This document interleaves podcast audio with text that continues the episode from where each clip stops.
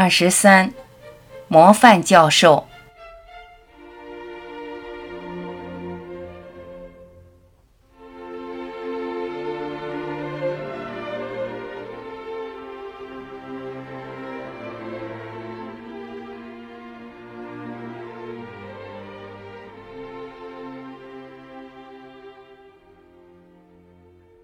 好景不长。八大全校弥漫着校长普选的呼声，都认为自己投票选举出来的校长是最好的。想不到这种大民主很怪，有欺骗性，选出来的校长竟是结党营私、趋炎附势的小人。郑民自幼就有学医的志向，为什么从事教学工作呢？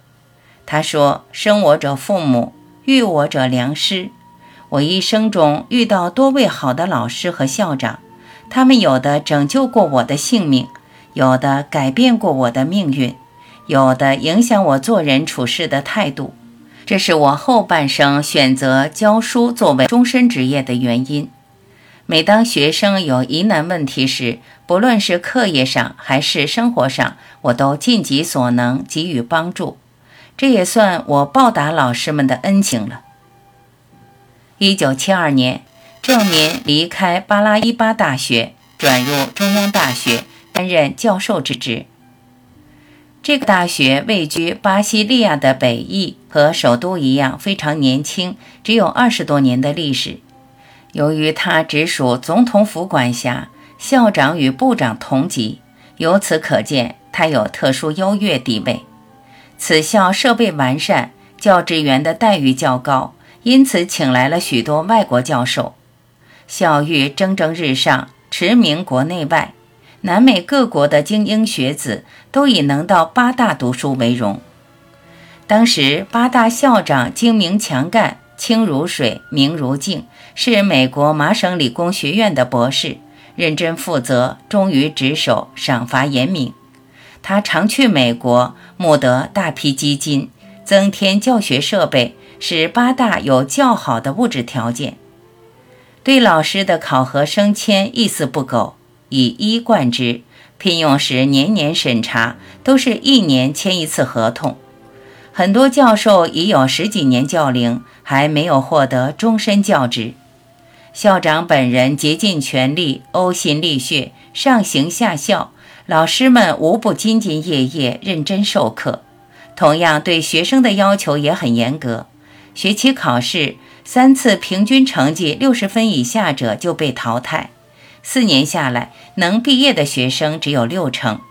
因此，学生积极学习，图书馆一天二十四小时开放，学生读书的风气非常浓厚，学生素质也大为提高。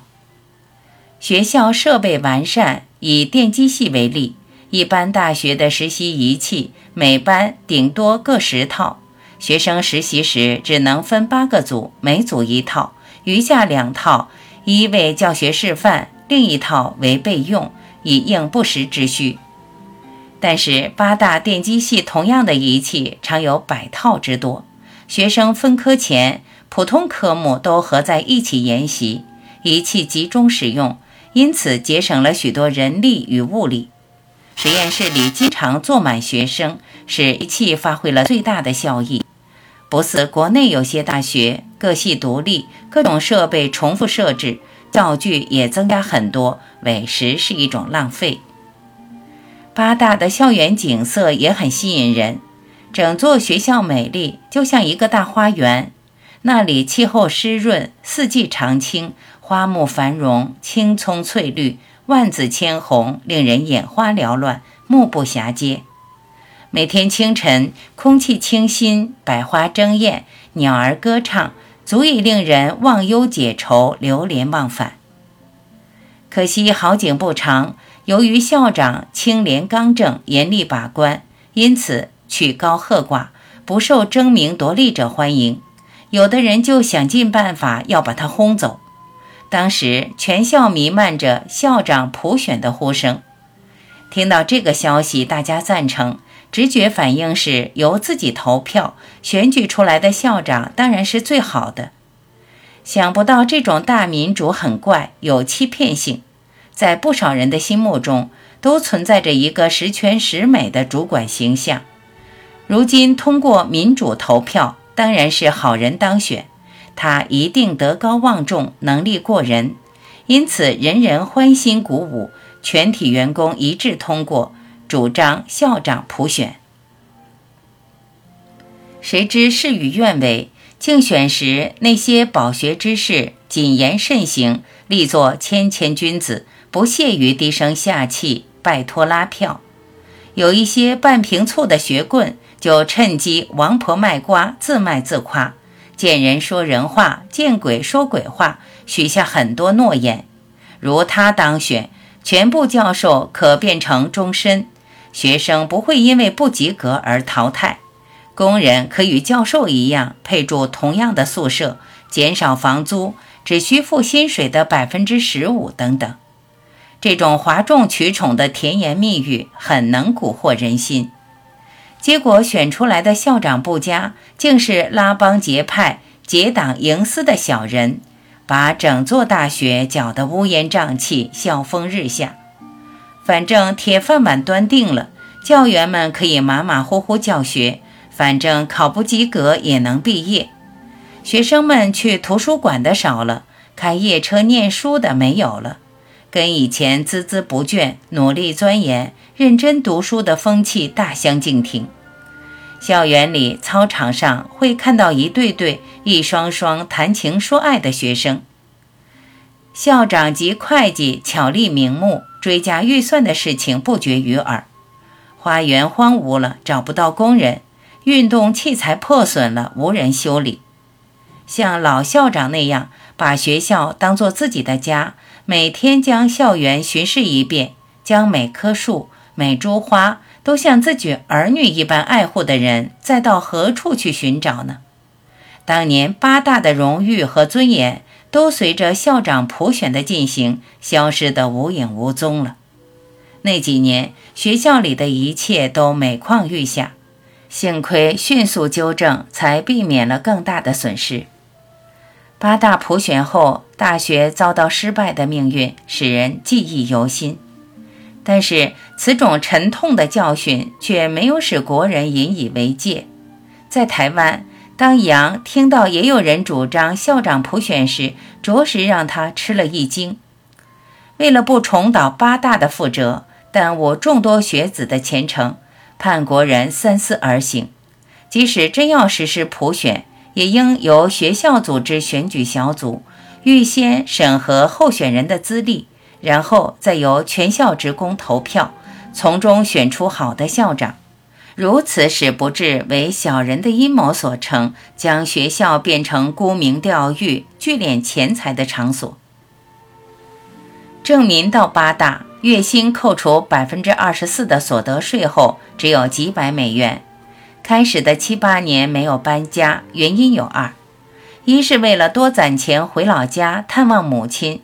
只好让佩兰带着四个子女仍留在海西飞，他一人在八大过着单身汉的生活，住的是学生宿舍，吃的是学生大伙儿的饭菜，晚餐以后与学生共同晚自习。二是为了节省孩子的学费，迁到巴西后，孩子上午去巴西学校学习普语，下午去美国学校学习英语，这样每人交两份学费。那时，巴西的美国学校学费由于政府不再补贴，一下子涨价许多，只有特别富有的人才能交得起昂贵的学费。杨家经济困难，自己无法负担，准备转学，这是惊动了校方。校方以杨家孩子转学为题，特别开了校务会议，因为这四个孩子常常考第一，校方对他们特别照顾，开了方便之门。研究结果，四个孩子都少交过半，只缴付一个半学生的学费。杨家感动万分，但是孩子不毕业不能搬家，夫妻仍然忍受分离之苦。郑敏借住学生宿舍，虽有诸多不便，可是从未向领导伸过手。他无私无欲，努力工作，深受同仁的赞赏。校长也受感动。想起他没有教员宿舍，就将他请到办公室，问他：每位老师来上班，第一件事就是申请宿舍。你在学生宿舍住了三四年，怎么从来没有见你递过申请表呢？他回答说：“教员宿舍不够分配，我家眷没来，暂住学生宿舍，既省钱又方便，没有必要申请。”院长说：“不行，不行，教授怎么可以住那样差的地方呢？”他心里想：“一点不差呀。”有床铺，有桌椅，有足够营养的饭菜，每个月节省的房租就可以买好多东西呢。院长哪里知道，他连吃不饱的日子都熬过来了。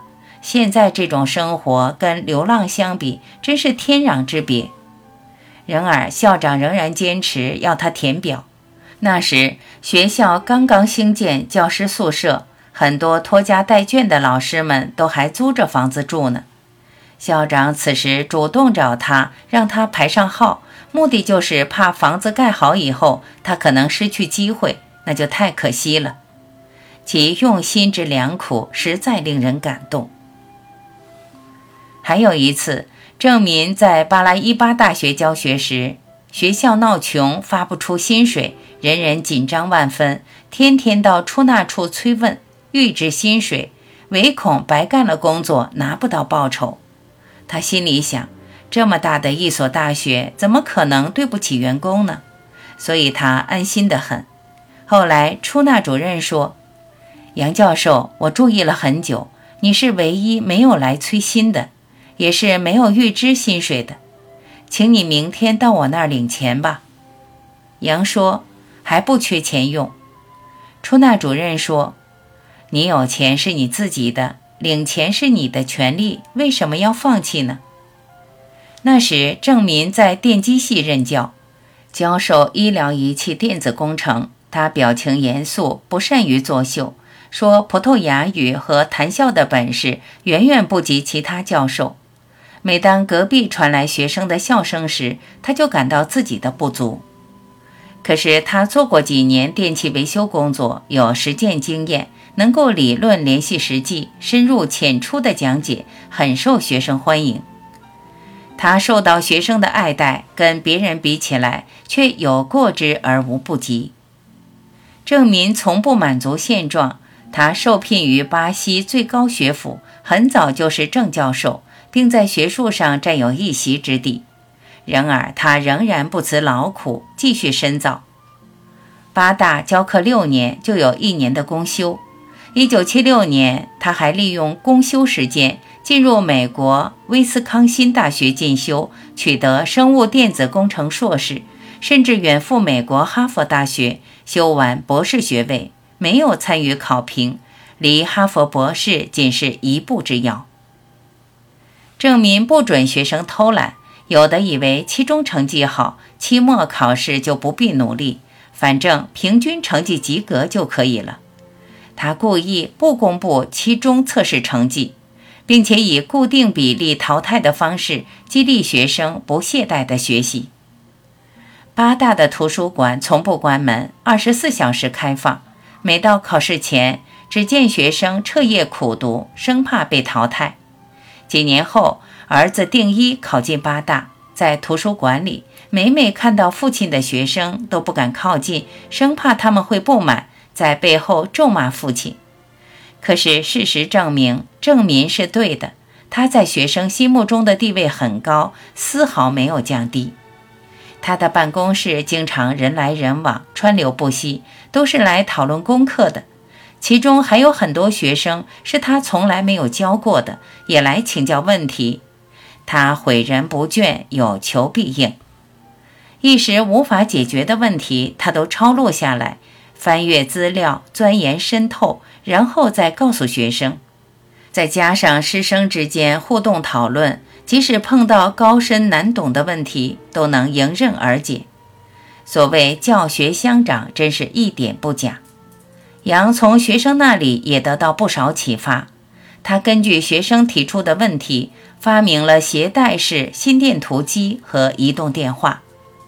他有求必应，热心为学生解决疑难问题，师生之间建立了深厚的友谊。那段时间，他吃住看书都跟学生在一起，简直成了学生中的一员，与学生的情谊也情同父子兄弟。在八大几十年的教学生涯中，他从来没有固定的下班时间，常常过了就餐时间，还有一群学生围着谈学习、谈生活，不肯离去。他对学生的私生活，如交友、处事、待人接物、前途等问题，都真心诚意地给予指导。他常常介绍自己成才的经历、教子成功的经验，很受学生欢迎。他曾对一位刚来校的华人教授说：“教书的目的是要育人，如果只管教书而不管育人，书是教不好的。要言教，更要身教，身体力行地显现出你的爱心来。上课讲慢一点、细一点，同时辅导学生也耐心一点。”有一次，他遇见一位学生，这名学生向其父母介绍。这就是我常提到的杨教授。我上大学时，他劝我晚点找女朋友；上研究所时，劝我晚点结婚；去美国读博士前，又劝我晚点生孩子。其父母笑着称赞他是父母教授，像自己的父母那样照顾孩子，还说他们在家经常听说杨教授的事迹。家长与他还没有见面，已熟悉了他，像老朋友一般。还有个学生叫马诺奥，年幼时曾患小儿麻痹症，四肢弯曲不能走路，只得坐着轮椅上课。郑明鼓励他：“身残志要坚，有不懂的地方就要问。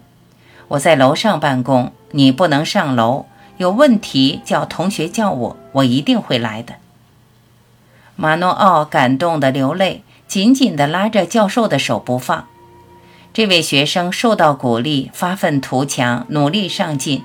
后来以全优的成绩毕业，创下全院的历史记录。后被巴西总统府聘入技术室，担任工程师之职。每次学生毕业，目送一批学子离开校门，进入社会，郑民心中总有说不出的欣慰。回想起他们四年前刚进校门时多么天真幼稚，而现在却变得成熟稳重、进退有据，将来都是国家的栋梁、社会的中坚。教育工作虽不敢奢求一树百获，但至少要使他们学有专长，得到谋生之计。希望他们服务社会，不要抛弃所学专业，不要忘了肩上的责任。卓有成效地向前迈进。刚去时，巴西的华人老师很少，除他以外就是廖教授。廖是英国剑桥大学毕业的博士，专攻核子物理。想不到在异地他乡遇到同胞，血浓于水。不久，他俩成为好友。后来的华人教授还有何和林等八位。二十多年来，郑民教过的学生就有两千多人，很多人在政府机关担任要职。每到一个城市，总会遇到熟人。平时常有人带着家眷探望他，所以他虽在异国他乡，长期夫妻分离，却也并不寂寞。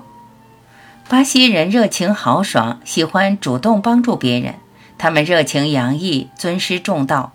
不但学生本人，连同他们的父母兄弟、叔伯姑舅，也都跟教授们建立了友谊，有了密切的关系。郑民到机关办事，总是得到热情的帮助。他已经真正爱上了巴西人，不能与他们分割了。由于谦逊而诚恳的努力，跟学生有了深厚的感情。在每学期的期末选举最受爱戴的教授时，他都次次中选，竟连续获得模范教授达二十八次之多，这在巴西是史无前例的。最后以终身教授离休，全职全薪，这在巴西历史上也是独一无二的。在学生毕业典礼上，被选的模范教授优先，都坐在前面。鲜花美丽，掌声醉人，可以携带夫人参加。不善言辞的他总是尽量避免太突出的位置。几年后，佩兰到了八大，对于别的宴会都无兴趣，常常缺席。唯独模范教授这个首位，她不肯放弃，每次都很早起来，穿戴整齐，陪伴丈夫，大大方方、潇潇洒洒坐在前面，等着典礼的开始。她一生相夫教子，辛苦持家，在物质上从来没有要过补偿。口齿笨拙的丈夫对于她也从来不说句感谢的话。而到这个时候，却使她感到愉快，得到莫大安慰。他认为自己所有的付出都得到补偿了。